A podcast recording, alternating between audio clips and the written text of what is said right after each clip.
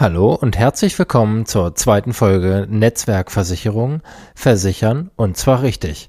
Und wenn du wissen willst, wie du einen sehr guten Versicherungsvermittler erkennen kannst, dann bleib dran.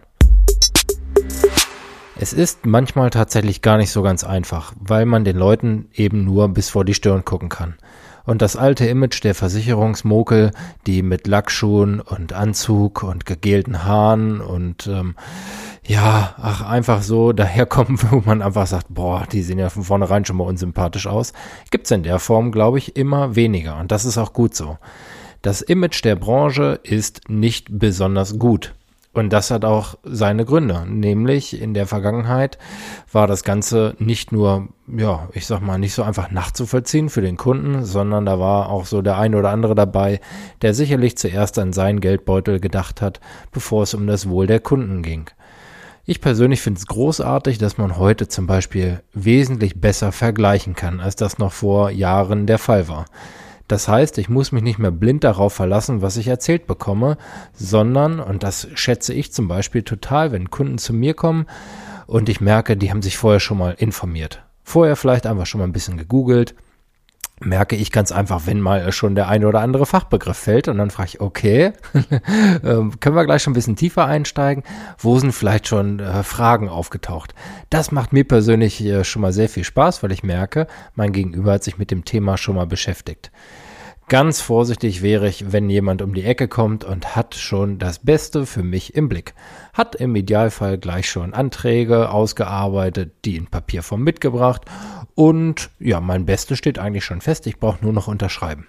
Also da würde ich sagen, ähm, nein, das gehört äh, nicht mehr zur Welt von heute, sondern von gestern oder vorgestern.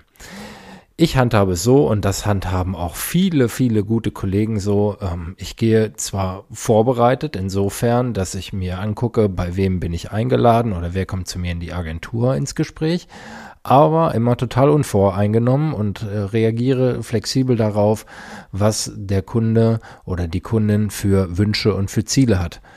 Das solltet ihr also auch immer in einem Gespräch ähm, nicht vermissen sollen, dass der Berater auch mal fragt, okay, wo soll bei euch die Reise hingehen? Was ist euch wichtig? Das ist so eigentlich das zentrale Element. Man kann heute den Versicherungsschutz genau so bauen, wie es für den Kunden angemessen ist. Das heißt, es gibt nicht mehr dieses oben drüber gestülpte. Ich sag mal, eine private Haftpflicht braucht jeder und äh, dann gibt es die eben und da gibt es kein Links und kein Rechts. Nein, auch da gibt es immer Unterschiede. Und die Unterschiede bestimmst du. Der Kunde entscheidet, wo der Weg langläuft. Und in dem Moment, wo das ein Vermittler nicht mitgeht, würde ich sagen immer ah, vorsichtig sein. Wobei man, wie gesagt, sagen muss, dass die Zahl der schwarzen Schafe der Branche, glaube ich, also mittlerweile, ich will nicht sagen gegen Null geht, aber doch deutlich, deutlich äh, geringer ausfällt. Eben durch die Vergleichbarkeit. Du hast doch die Möglichkeit, jeden erstmal vorher einfach mal zu googeln. Guck dir mal an, wie die Internetbewertungen so ausschauen. Der eine oder andere Kunde äh, zögert natürlich auch nicht mit einer Bewertung, wenn ihm was gefallen oder halt auch nicht gefallen hat. Also von daher genauso mal darauf vorbereiten, mal gucken, wer kommt denn zu mir eigentlich und äh, was hat derjenige vielleicht für einen Hintergrund. Jeder, der dort nichts zu verbergen hat, wird diese Informationen auch gerne preisgeben. Ich selber handhabe es ja genauso. Ich werbe damit, dass ich sage, jeder bei mir in der Agentur hat schon mal am normalen Leben teilgenommen. Ich ganz vorne weg. Angefangen bei der Allianz habe ich mit 30. Hab davor also diverse andere Dinge gemacht, lange studiert, äh, viel Lebenserfahrung gesammelt und ähm, ja, nicht zuletzt durch äh, viele Aushilfsjobs bei ähm, Kodak als Beispiel, wo ich glaube ich über zehn Jahre als Ferienarbeiter gearbeitet habe, viele unterschiedliche Leute kennengelernt und kann mich glaube ich ganz gut in andere reinversetzen. Und das, wie gesagt, zeichnet in der Regel einen guten Versicherungsvermittler auf jeden Fall aus.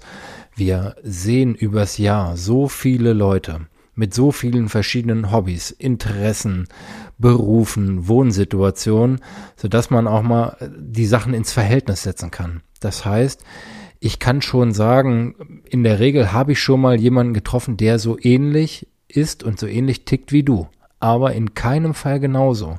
Da ist tatsächlich ja jeder unterschiedlich und das ist auch das, was es so spannend macht für uns ähm, einfach den perfekten Versicherungsschutz mit dir zusammen zu bauen.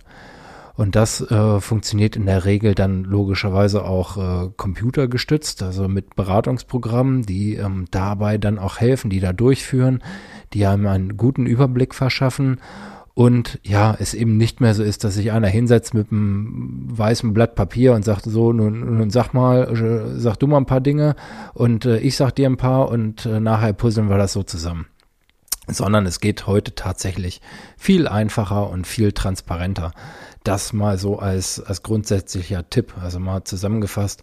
Ich denke, sehr gute Versicherungsvermittler zeigen sich durch ein hohes Maß an Transparenz aus, ähm, durch ähm, Empathie, also durch die Möglichkeit, sich in andere reinzuversetzen und ähm, durch, ich glaube, ein auch mittlerweile geringeres Maß an naja, wie soll man es denn nennen? Selbstverliebtheit? Ich weiß es nicht. Also ähm, Selbstdarsteller sind äh, sicherlich auch immer vorhanden, aber die Frage ist immer, ob man äh, diese Art und Weise dann immer sympathisch findet oder ob man nicht sagt, so man arbeitet mit jemandem zusammen, der seinen Job genauso versteht wie jeden anderen Job auch, nämlich eben als Dienstleister für die Kunden da zu sein und ähm, die Herausforderung anzunehmen, für jeden den optimalen Schutz zu bauen. Also daher ähm, die Empfehlung, jeder kann sich ja frei aussuchen, von wem er beraten werden möchte und das sollte man auch wahrnehmen. Und auch in der Regel mal klar kommunizieren. Das ist äh, auch so. Wenn jemand vor mir sitzt, wo ich sage, oh, der könnte sich vielleicht auch mal ein bisschen äh, anders ausdrücken oder zurückhalten, dann kann man das auch ruhig mal sagen. Ähm, und von daher auch Versicherungsvermittler sind nur Menschen und in der Regel ähm, sehr sympathische. Also wenn ich mal so nach links und nach rechts gucke, bei mir direkt vor der Haustür, ob das nun bei der Allianz ist, wo ich selbst arbeite, oder bei den anderen Gesellschaften, sind so viele nette Leute einfach dabei, wo man sagt, ja, also ähm, da habe ich, hätte ich persönlich einfach auch Bock drauf, ähm, mit denen zusammenzuarbeiten. Und von daher spielt, glaube ich, auch der Sympathieeffekt da eine große Rolle.